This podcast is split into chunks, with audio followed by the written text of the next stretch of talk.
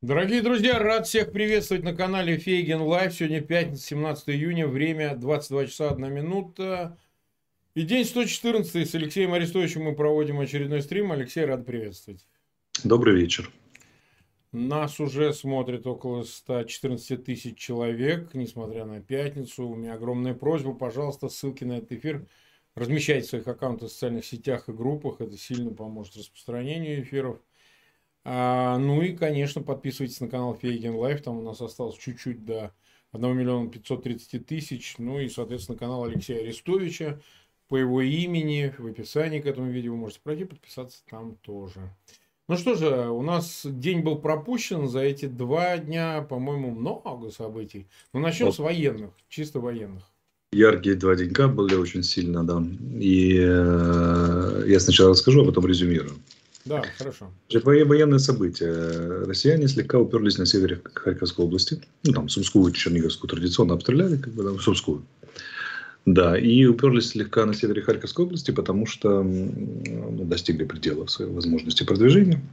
Пытались двигаться там скорее разведкой э, для того, чтобы разведать, где слабые места нашей обороны на севере Харьковской области. А получили там люлей, и как бы задумались на эту тему очень сильно. Основные направления, если смотреть по карте, это на русскую лозовую они двигались. И от Терновой на Байрак, там, условно говоря, на Рубежное. То есть по широкому фронту. Рубежное это же прямо на Женевском водохранилище, попытались двигаться вниз. Но так вот у меня ощущение, что я, конечно, в подробностях обстановку там не знаю, но ощущение таких вот таких поле боя подробностей. Но общее ощущение, что они подвыдохлись и теперь уже ищут не, не, не куда наступать, а места послабее, где в обороне можно приткнуться. Что является хорошим признаком для нас. Впрочем, тут я бы как это, признак это еще не основание для оптимизма, но, но, но, признак есть. Движемся дальше туда, южнее к. Значит, там любопытная вещь происходит. Вот это направление, которое мы с фланга там тихонечко подкрадываемся к нему. Наши уже дотопали до Дмитриевки.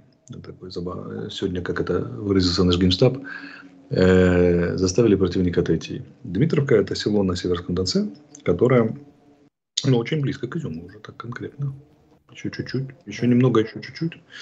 Последний будет трудный самый. Значит, тем не менее, изюмская группировка противника радостно пытается продолжать от, от, от Довгенькова двигаться на Барвинка наступать на долину, на Богородичное, от Светогорска там, да, и, условно говоря, на Сидорова. И кто смотрит карту, там будет видно это хорошо. Да. Mm-hmm. И я по Deep State Map иду сейчас. Значит, и э, Лиманская ей помогает, э, пытаясь там под, наступать на Светогорск. Ну, вот, срезать маленький выступ наш. На райгородок все те же бестолковые попытки ткнуться. На Закотное к Северску. Они решают основную задачу выхода на северной окраины Славянска и поиска места для, мест для форсирования Северского Донецка на, на широком фронте. Основные усилия все-таки на Славянск. А вот группировка Попаснянская пришла в радостное движение с отчаянной задачей все-таки перерезать Махмут-Лисичанск. Ловлю себя, что я произношу эту фразу уже 60 дней подряд. Это ужасно смешно, да. но тем не менее. Как бы, да. И радостно выгребли в этот раз прямо почти к трассе, туда, ближе к Берестовому. За в течение этих mm-hmm. суток. А вот, ну, видимо, считается это ужасным успехом, но тут же налетели на встречные украинские удары.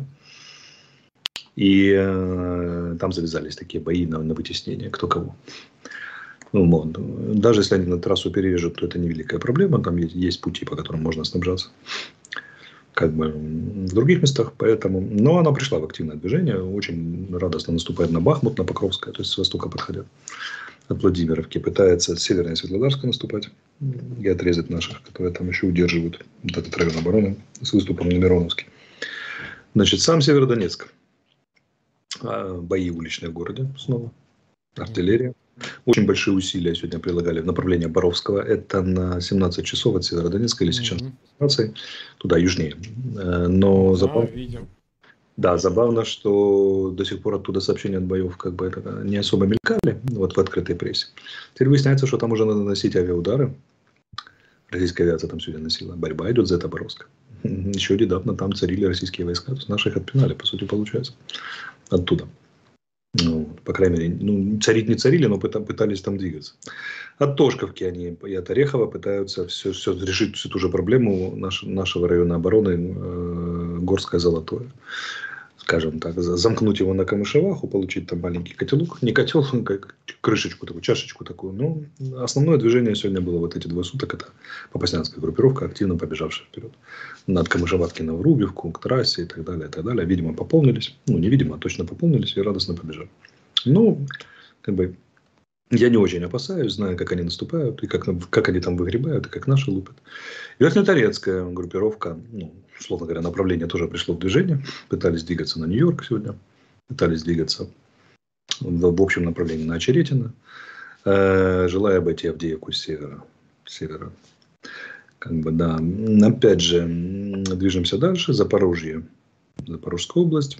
Там тактические движения в районе, условно, от Васильевки до Орехова.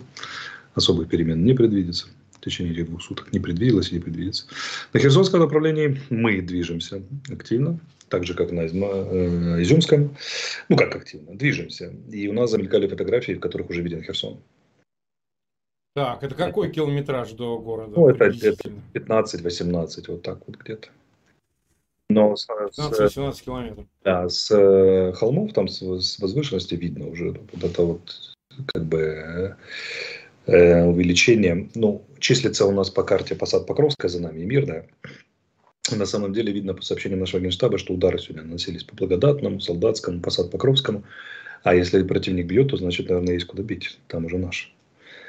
Ну вот, грубо говоря, из района Киселевки, который ближе к Херсону, примерно снимали это, чуть-чуть, может быть, западнее, снимали это, этот фотокадр знаменитый, который уже облетел сеть, с э, Херсон, Херсоном на горизонте. Вот, и я думаю, это, эти контрнаступательные действия с минуты на минуту грозят перерасти в контрнаступление, судя по тому, что это не инсайдерская информация, я просто вижу, как развивается обстановка. Но можно уже приравнять будет контрнаступление, судя по размаху и глубине продвижения наших. И, идем на море. На море у нас сегодня достижение. Да, да. Мы утопили российский, российский буксир, он же, который действовал как судно снабжения, который называется Владимир Бэх. Бэх-бэх, да? Да. А в него попало две ракеты сегодня, где-то в районе 4 утра. А что за ракеты? Гарпун. Гарпуны заработали. То есть это британские ракеты? Да, британские ракеты, да. И на какое расстояние они выстрелили? Ну, я сейчас даже так сходу не скажу, это очевидная вещь. Ну, там сколько там от змеиного, надо посмотреть, чтобы, чтобы голословно не ляпнуть. Ну, там на приличное, скажем так. Ну, точно там, короче, надо посмотреть, чтобы быть точно. Расстояние от Одессы до Змеиного надо посмотреть, грубо говоря. И... Понятно. Ну, нам интересно просто, насколько стреляют гарпуны. Ну, Мало, длинно, далеко. далеко. Гарпун, гарпуны на 280 есть модификации, которые стреляют. Есть на 90. Да, понятно. Это явно дальше 90. Явно. Явно дальше 90. Явно до 90, да. И вот, кстати, сегодня э, у нас факты CTV опубликовали перечень, который мне в голову не... Ну, как мы понимаем, что мы поражаем российские корабли и суда, но вот полный перечень опубликовали. Значит, что мы утопили? Ракетный крейсер «Москва». Десантный корабль «Новочеркасск» поврежден. Судно «Всеволод Бобров» повреждено в районе Змеиного. Десантный э, катер «Серна» э, потоплен. Десантный корабль «Саратов» потоплен в Бердянске. Десантный корабль «Цезарь Куников» поврежден в районе Бердянска, вот это знаменитый удар по порту. Восемь патрульных катеров типа, рапорт, э, типа «Раптор», один утоплен, семь утоплено в районе Змеиного, один возле акватории Мариуполя. И буксир Василий, не, не Владимир, Василий Бэх утонул сегодня в районе Змеиного. Просто остров погибших кораблей. А украинские вооруженные ВМС, заметьте, это ирония судьбы или с легким парам, я прочитал на одном знаменитом форуме. Да, там люди обмениваются мыслями. Так вот, они заметили, и привет им большой передаю, они заметили э, очень интересную мысль, что украинские ВМСУ, военно-морские силы Украины, не выходя в это время этой воды, не выходя из порта, становятся после 1945 года чуть ли не самым крупным э, флотом по, по количеству утопленных тоннажа противника. Да, тут еще чуть-чуть, и мы переплюнем англичан, аргентинцев в фалклендском конфликте, но они в основном за счет того, что они утопили контейнероносец Атлантик Конвейер, который с большим водоизмещением. Но еще чуть-чуть, но мы пере, потопили столько, что не, не всякая морская держава может про это мечтать. Как бы, да, после 45 -го года. Ну, вот еще чуть-чуть. И это, заметьте, не выходя из, из, из порта. Наши корабли из порта так и не вышли. это работают Барактары и береговая оборона флота. Замечательная история. Значит, движемся дальше. А, ну вот контрнаступление Херсонской области, нам тут нам сообщают, под контроль вернула солдатская, правда, на Александровку. Это очень близко уже Херсон. Все тоже направление. Ну, то есть это 15 километров, условно. От Николаева, да, это очень-очень-очень близко. Значит, вот такая история. Я скажу, Марк, тебе очень важную вещь сейчас. Я боялся да, это говорить, чтобы, чтобы не наврочь это по-украински или не сглазить по-русски. К нам вернулось военное счастье. Это очень Что важно. Это? Да. Оно переменчиво. Хорошее название для стрима. Да, оно, оно очень переменчиво и э, гуляет туда-сюда. На самом деле оно у нас было с самого начала, с первого дня войны. Угу. Парадоксальная ситуация заключалась в том, что противник давил очень сильно, тут вопрос о выживании стоял уже вплотную, но военное счастье было за нами. Мы били, не промахиваясь, да, и лупили в огромном, в огромных количествах. Вот оно пропало у нас, я скажу, когда. Оно пропало в середине апреля. И переш... откровенно перешло на сторону российской, российских войск. Так бывает во время войны. Оно, она, военное счастье, это дама такая привередливая. Значит, она побыла полтора месяца у нас, на полтора месяца сходила к России к российским войскам. И вот сейчас оно закончилось. Были реально очень тяжелые месяцы. Вот сейчас со средины, даже на два, со средины апреля до средины мая. Оно как будто от нас отвернулось. Бьем, но промахиваемся. Не, под, не, не можем подвести боеприпасы, попадаем под раздачу, противник давит, у него успехи ля-ля-ля. Ну, мы, в принципе, держались, и вот истинное военное мужество и для военных, и для гражданской заключается в том, чтобы уметь профессионально воевать и продолжать делать свое, даже когда отвернулось военное счастье. Но вот оно возвращается. Оно уже начало подкрадываться на туфельках своих красивых розовых. Э, это дама военное счастье это да. оно, начало, оно начало подкрадываться где-то недельку назад, когда пошли очень удачные попадания, напоминающие мне начало войны, когда практически все снаряды в цель летели. Вот только за сегодня у нас склад боеприпасов, за сутки двое прошедших, склад боеприпасов армейского, ну, армейского уровня в Красном Дону, а он снабжает всю ту группировку артиллерийскую, которая работает сейчас по Лисичанску, Северодонецку, это попасно. Там сейчас будут проблемы с э, артиллерийским снабжением. Вторая артиллерийская бригада, да. Э, так называемая армия ЛНР, оттуда, оно, оттуда пополнялось. Его нет. Она, очень похожий склад, аналогичный в Донецке сегодня взорвался. Очень долго и красиво разлеталось. То есть еще там угу. снарядом. Удар по Скадовску сегодня очень успешный. Удар по в районе Новой, Новой Каховки очень успешный сегодня. И много других замечательных ударов. Потеряли Су-25 в Белгородской области, разбился само, э, штурмовик, сбили самолет, типа, вертолет типа Ми-24 на запорожском направлении наш. В общем, оно потихоньку возвращается. Когда победа, ну и ну, утопили ж буксир, это же это всегда большая победа на море даже. И я вот вижу, что поперло снова нам. Тьфу-тьфу-тьфу. И это очень хорошо, постучу по, по, голове, потому что это опять драйв, вот тот самый казацкий драйв, который мы подзабыли за этой нудной войной, когда э, мы сидим в окопах, по нам лупят, и, и любое движение дается очень тяжело. Часто и было, был период у нас, прямо скажу, может, не знаю, заметили или нет наши, наши зрители, но был период, когда у нас две недели почти не было снарядов, нечем было стрелять, и мы только ловили плюхи. Значит, но вот оно вернулось. Слава богу тебе. Я думаю, что сейчас все, все пойдет немножко иначе. Ну, опять же, два контрнаступления на Изюмском направлении, на, на Харьковском. И в политике, заметь, что происходит, большие дела. Да? Мы такие. У нас очень да. два удара. Главное, что у нас решилось э, вопрос, ответ на который очень сильно нас напрягал. А будет ли да. Европа нас принуждать к миру? Так, и ответ. Вот приехала старая Европа в лице президента э, Франции, федерального канцлера и премьера Италии и румынского президента. Ответ не будет. Я, она пыталась или не будет? Она поняла, что не будет эффекта, если пытаться. Ну, не случайно же они же приехали втроем, Йоханнеса не считаем ну, как я, я по своей теме. Ну, ну, нет, он, он тоже важен. Не, важно, но он вряд ли бы стал бы уговаривать и участвовать. Безусловно, это ста... Румыния как раз как никогда знает, с кем она имеет дело, да. потому что она была под этим всем, в Варшавском договоре, поэтому они как раз этот сам, соцсистеме, они как раз не склонны уговаривать, они непосредственно ощущают угрозу. Ну да, мы но... имеем в виду Драги, Шольца и Макрона. Да, и вот они, значит, они сказали несколько очень важных принципиальных вещей. Первое, мы продолжим, продолжим помогать Украине, гуманитарно, экономически, даже военным путем. Второе, мы, конечно, война закончится мирными переговорами, но они должны быть, Украина должна диктовать условия. И она сама определит, что считать победой к моменту, когда переходит к переговорам. И три мы не будем принуждать. И третье, да, немедленное предоставление кандидатства в ЕС. Я к этому отношусь специфически, но не буду сейчас об этом говорить. Вообще, как к участию Украины в ЕС, как бы, мне кажется, что у нас ждет другой исторический путь. Но сам факт того, что они это поддержали, это крупная моральная победа и политическая. Потому что по замыслу Путина, мне как кажется, вся эта история должна была кончиться иначе. Украину должны были отчаянно склонять к Минску-3, шантажируя отсутствие да, да, да.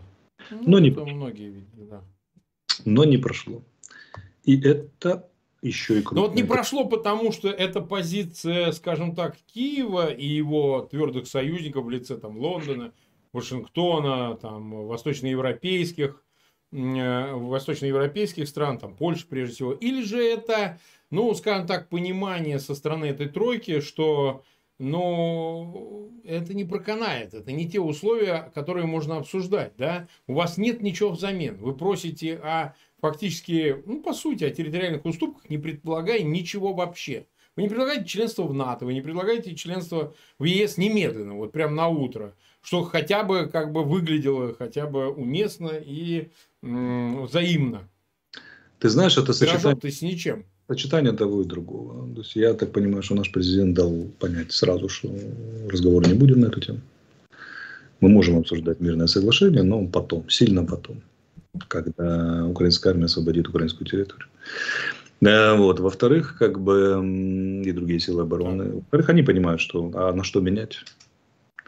В-третьих, вот, вот почему важна личная встреча и почему важно, важно личное прибытие. Они посмотрели на Ирпень, посмотрели на Да, их возили в Ирпень, мы видели эти кадры. Да, и это, вот этот эмоциональный опыт, он крайне-крайне важен. Американцы это хорошо понимают. Американцы понимают, понимают, что политика – это химия эмоций. И вот когда с ними имеешь дело, их, им очень важны личные истории, им очень важны эмоции, пережитые и так далее, и так далее. Мне, как показалось, многие посчитают это заявление наивным, но поверьте, я знаю, как делается политика. И Макрон, и Шольц, особенно Шольц, были потрясены тем, что они увидели и Драги в Ирпене. То есть, ты считаешь, они не понимали? Не по- понимаешь, что такое интеллектуальное знание, это одно. Другое дело, когда ты вот подходишь к разрушенному дому, видишь все это, слушаешь все эти истории. Это дает опыт, который часто может оказаться соломинкой, которая вот, спину верблюда. И здесь это была немаловажная история, и немаловажная часть сценарного плана. Так вот, после этого разговор, выпрашивать мир со Россией, все, смотрите, ну, да есть даже как бы вы хотите, чтобы как в Ирпене и Буче было все? Или как? Или там э, мир ценой того, что Россия заставит за собой эти территории. Будет сплошная Буча, Ирпень и так далее. Поэтому как бы это всегда очень... И, и человек, который пытается, он упирается вот в, в лично пережитый эмоциональный опыт. Да, в этом наш интерес. Как бы, да, в этом история. Ну и Джонсон как бы, как, как всегда, с подарками. Он внезапно прилетел на сегодня, не анонсируя ничего. И была предложена очень интересная штука. Он предложил каждые 120 дней обучать 10 тысяч украинских солдат. Угу. Это две бригады. Что Почему? значит обучать? Ну, проходит, проходит курс подготовки полной пехотной.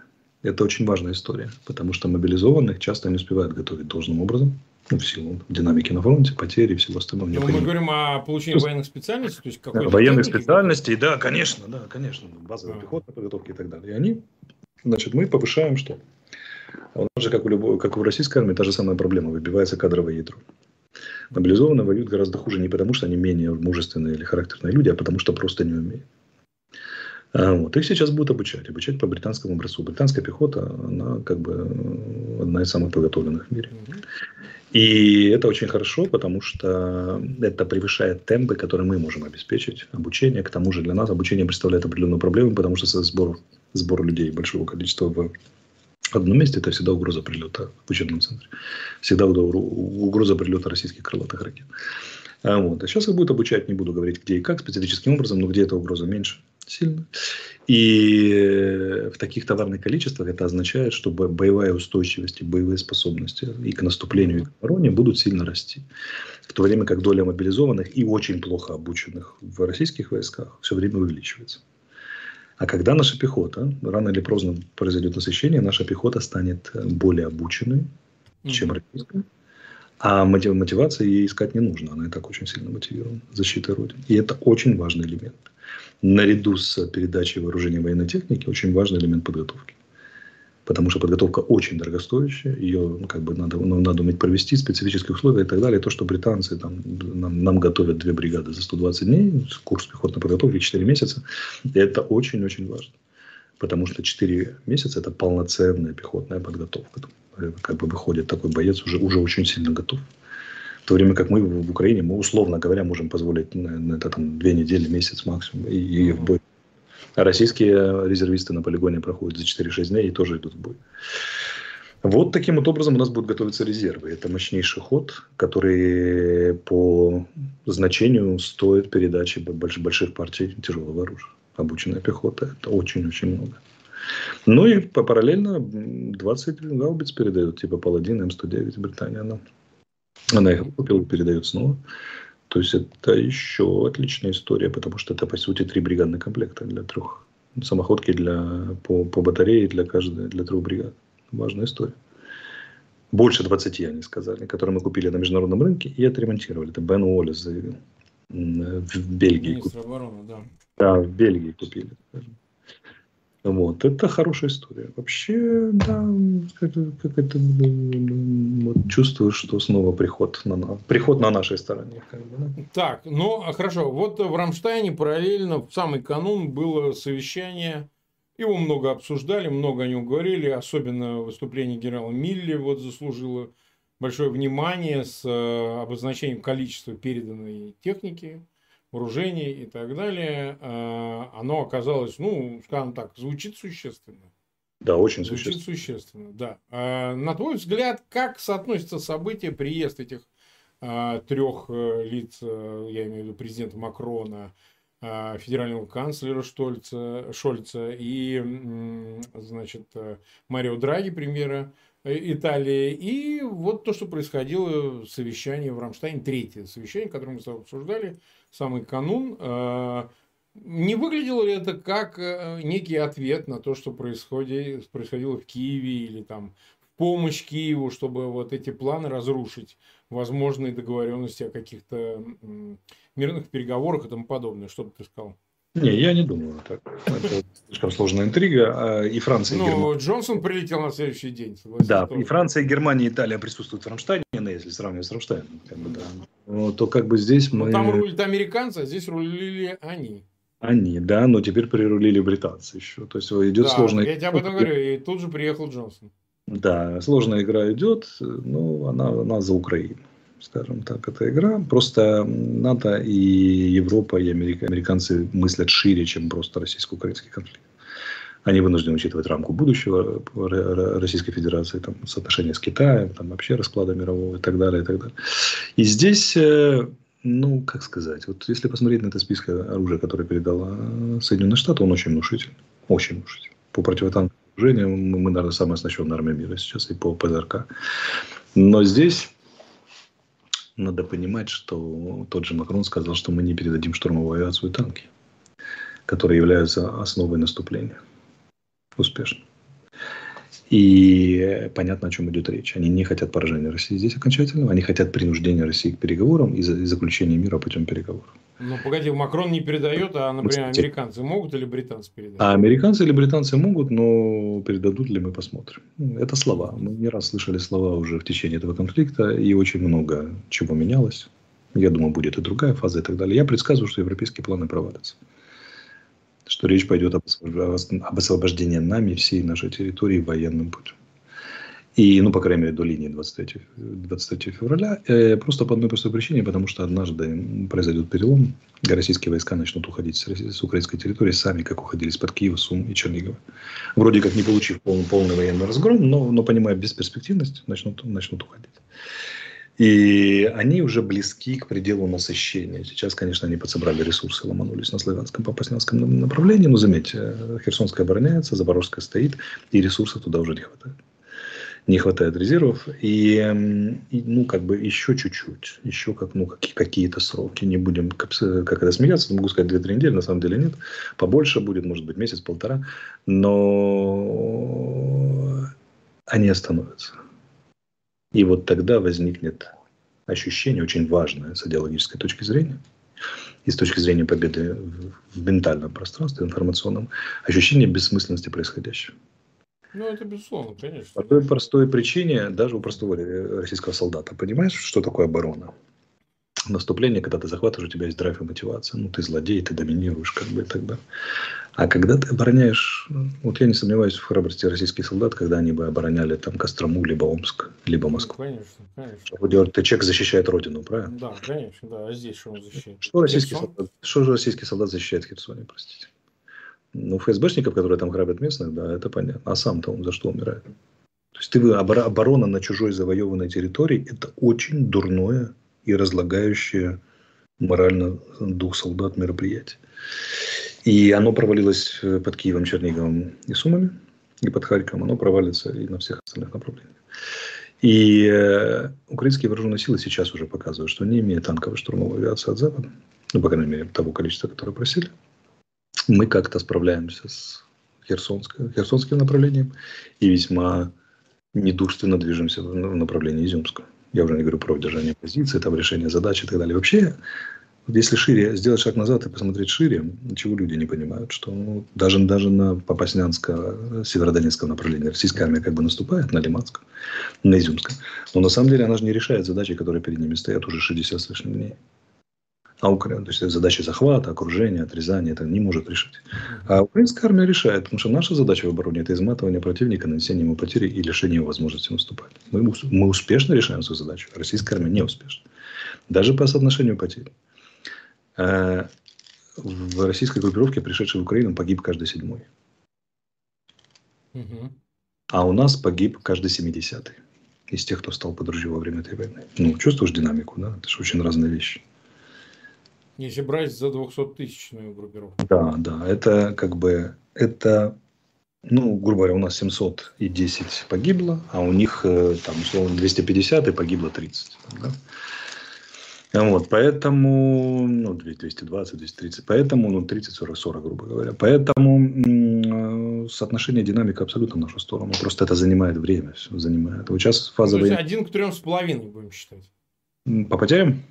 Да. Да, но, но тут же важно, сколько людей стало под ружье, сколько погибло, потому что это дает моральное ощущение. Ты представляешь, ты в роте, условно говоря, 100 человек, друзей твоих, сказать, сослуживцев, которых каждый седьмой погиб. Или ты в украинском подразделении, где, ну, в целом по войне, понятно, что есть подразделения, которые очень сильно пострадали, наши там на потери большие понесли. Но в целом ощущение погиб каждый 70. Это совсем другое ощущение, совсем другое ощущение перспективы. Понимаешь, да? Оно не может копиться бесконечно. Оно однажды сработает. Нам нужен крупный моральный успех, в виде чего? Подрезание изюмской группировки или взятие Херсона, и, или, или там окружение его, по крайней мере, да. И, или то, и другое. И произойдет до перелом, моральный перелом в войне, сравнимы, если аналогиями Второй мировой войны мыслить, то сравнимы с Курской битвой, например, да? которая была оборонительная. Там же советское командование надеялось перейти сразу в контрнаступление, победить. Не смогло, потому что очень большие потери понесло. Но всем понятно, что произошел э, перелом в войне, и немецкая армия больше не будет проводить наступательных операций. После этого было еще два года тяжелой кровавой войны и необходимость союзникам, но наступательных операций немецкая армия уже не вела. Вот примерно то же самое будет здесь, только сейчас время компактное, спрессованное. Оно два года, два года это не потянет. Да, да конечно, все быстрее происходит. И вот это вот это, это при, приближается, приближается эта история.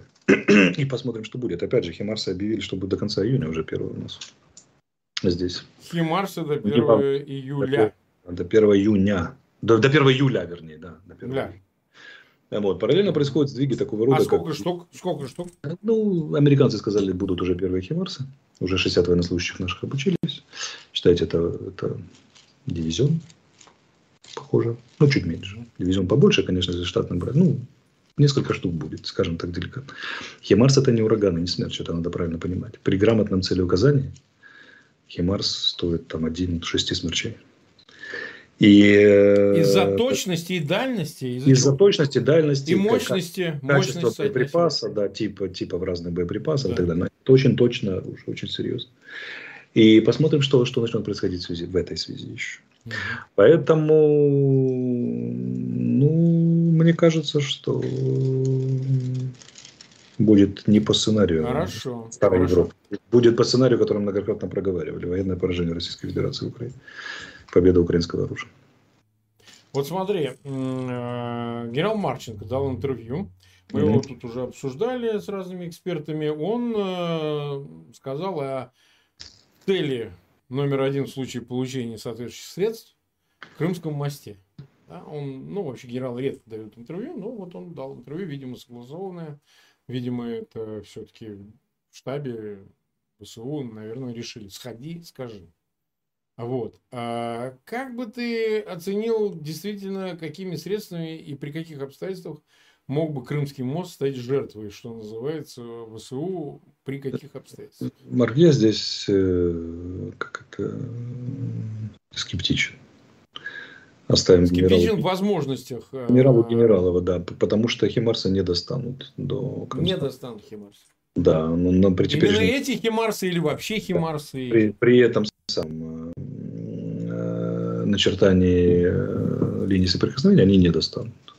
Если, конечно, ракеты атак мы не дадут, тогда, тогда могут и достать. Но проблема не в этом. Проблема в том, что, скорее всего, их не дадут. Второй, второй момент, ну, есть более жирная цель, чем Крымский мост. Какая?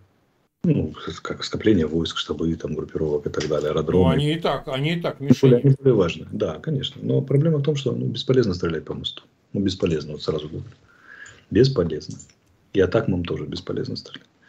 Потому что мост заранее строится так, чтобы опору повредить, там надо ядерный удар наносить, как бы, да. А, пролет... а но это, это русские люди строили мост, ты забываешь, что тут Нет, все на соплях. Сразу, сразу тебе говорю, а, про, а пролеты восстанавливаются очень быстро, очень быстро, в считанные часы. В зависимости от этого. Это очень сложная история, повредить так, такой объект, как Крымский мост. Поэтому по нему можно стрельнуть с символических соображений, даже обвалить кусок там полотна, но ну, поверьте мне, ну, тут есть у нас более достойные цели для этого, более важные. Ну, мы хотим понять, при каких обстоятельствах и что, понимаешь?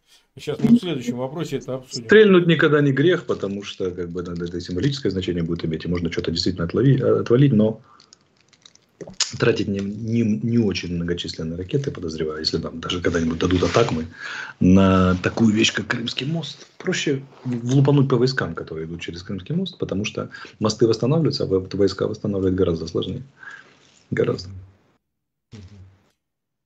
Так, нас 400 тысяч человек смотрят. Э, призываю еще раз э, ссылки на этот эфир этим 400 тысячам, пожалуйста, ссылки размещайте в своих аккаунтах социальных Народ, а давайте группах. так. Вот вы сейчас каждый поставите по лайку и посмотрите, что будет с количеством да. зрителей. Да, а лайков у нас 100 тысяч уже. Ну, давайте да. сделаем 200, что уж там. И, и, конечно, подпишитесь на каналы мой и Алексей Арестович. Это тоже хороший тест будет э, узнать, как это все работает. Ну, а теперь о сладеньком. Значит, сегодня он разродился на ПМФ Пришел, значит, вместе с этой торговкой. Вот, причем был там Такаев, не знаю, зачем его позвали. Один сплошной позор был. Такаев сказал, что никого не признает.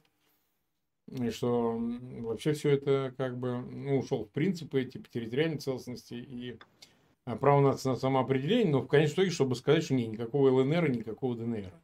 Ну, mm. наверное, он загрустил, наверное. Но он понаговорил столько всего, а, Путин, да, что ну, грех не поговорить об этом.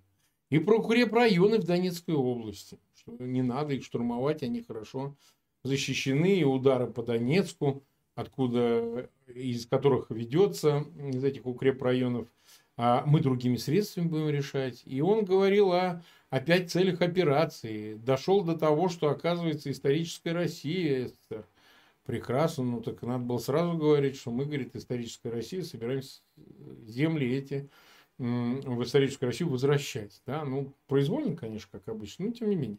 Ну и так далее. Ты вообще как бы следил за его телодвижениями?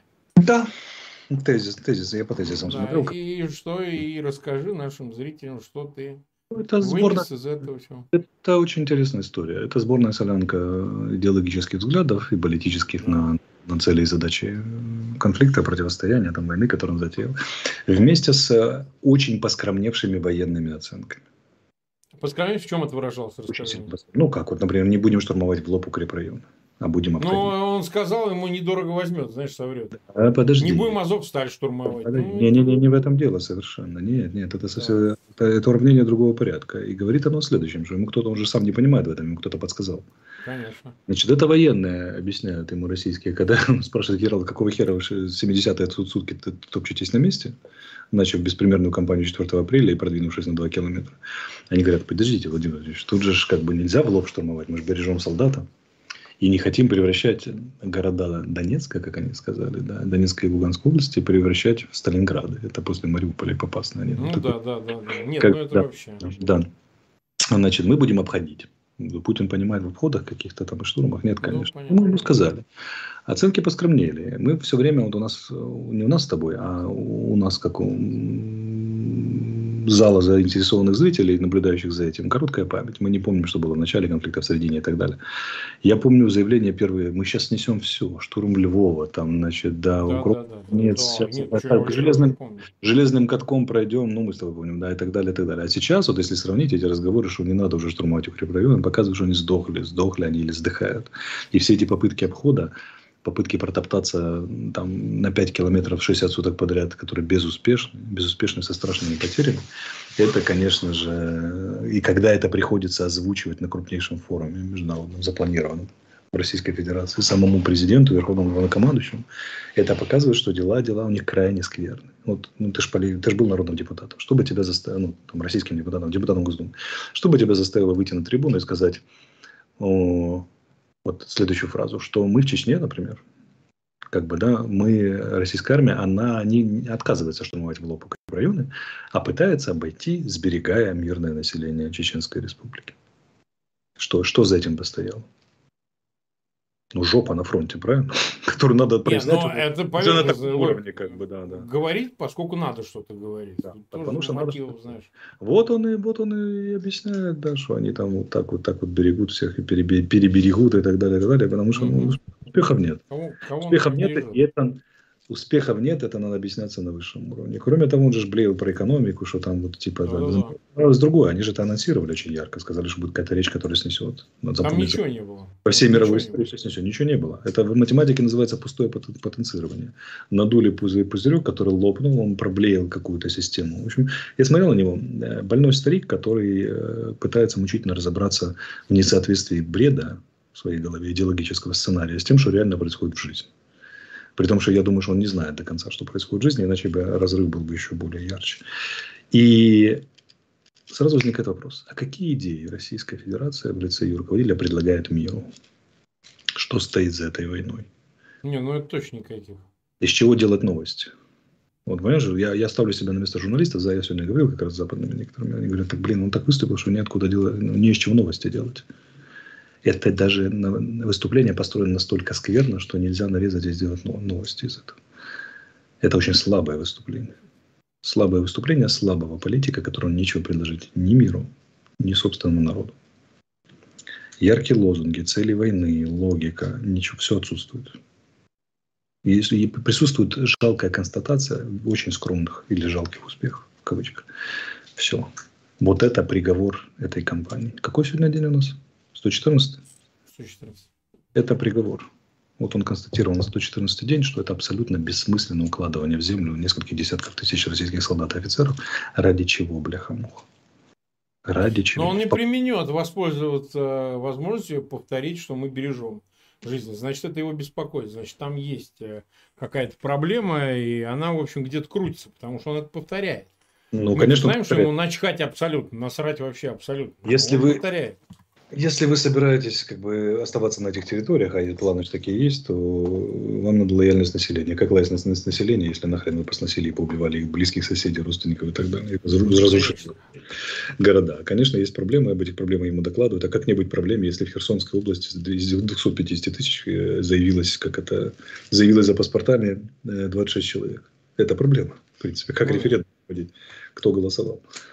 Поэтому, а поэтому и оговорки, что решат судьбу сами народы освобожденные. Ну, в общем, это... Ну, ну это, это да. Не, это стандартно. Это, как это есть такое выражение. Это, это фиаско, братан. Фиаско, братан. Да, фиаско, фиаско, фиаско. Да, братан, это фиаско. Нет, э, меня-то когда спрашивали, что он может, ну, все, что он мог, это объявить, ну да, мы будем эти территории присоединять, они часть э, России. Он и начал что-то там про Новороссию, это в земли в результате турецких войн, вот это они вообще не украинские. Нет, он немножко зашел на эту территорию, но продолжение не последует, поэтому мы их присоединяем. Они будут российскими территориями, вне зависимости, хотят там херсонцы, не хотят херсонцы, они будут, э, значит, частью нашей, это как э, исторической России. Ну, не, вот приблизительно вот так. Сразу говорю, не, не будут. Не, не, ну я думаю, что он зайдет на это. Он так пощупал, потрогал воду и все, и отошел.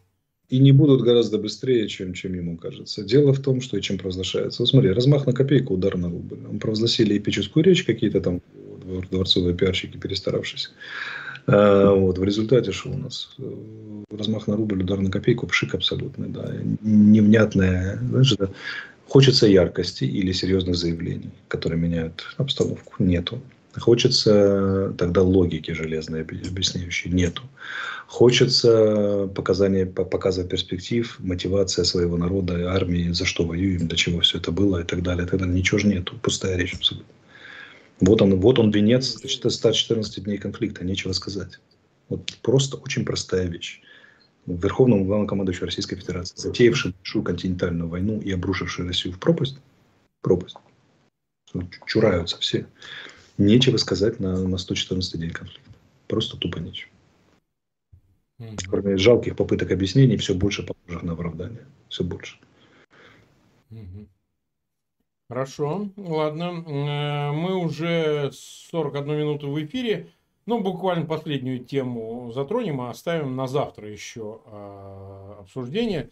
Ну, многие тут в чате спрашивают относительно Беларуси. Ты думаешь, что-то изменилось, не изменилось? Лукашенко маневрирует? Они проводят интенсивные мероприятия боеподготовки, но здесь надо понимать, что делает Лукашенко. Лукашенко в сложной позиции, и он, э, значит, э, формально он э, рассказывает разговоры про то, что надо будет воевать за Западную Украину, что мы готовы. Ну, так... да, да это совсем уж... Да, э, как это, не, не, неформально он делает все, чтобы белорусская армия в это все не влезла, хотя интенсифицирует за, э, как это мероприятие боевой подготовки, они там занимаются, а символически вообще показывает, что я за Украину. Типа, ну, не, это точно. Поле, поле, не, все это, понимаете, не все могут это э, расшифровать, вот в чем все дело. Ну, мы, мы для того и существуем с тобой, чтобы расшифровывать такие вещи. Поэтому я не очень боюсь белорусской истории. Э, вот, и э, как бы, ну, ну, как бы, ну, мы совещание, соответственно, провели на высшем уровне, президент провел, и проверили степень нашей готовности к возможному участию mm-hmm. белорусских войск на нашей территории. Ну, могу, могу сказать, что мы готовы, а если они сюда пойдут, это будет самое крупнейшее пополнение вооружения военной техники украинских вооруженных сил. Поэтому как бы, мы готовы, рады, рады принимать, и чувствую, что белорусы с большим удовольствием нам ее передадут.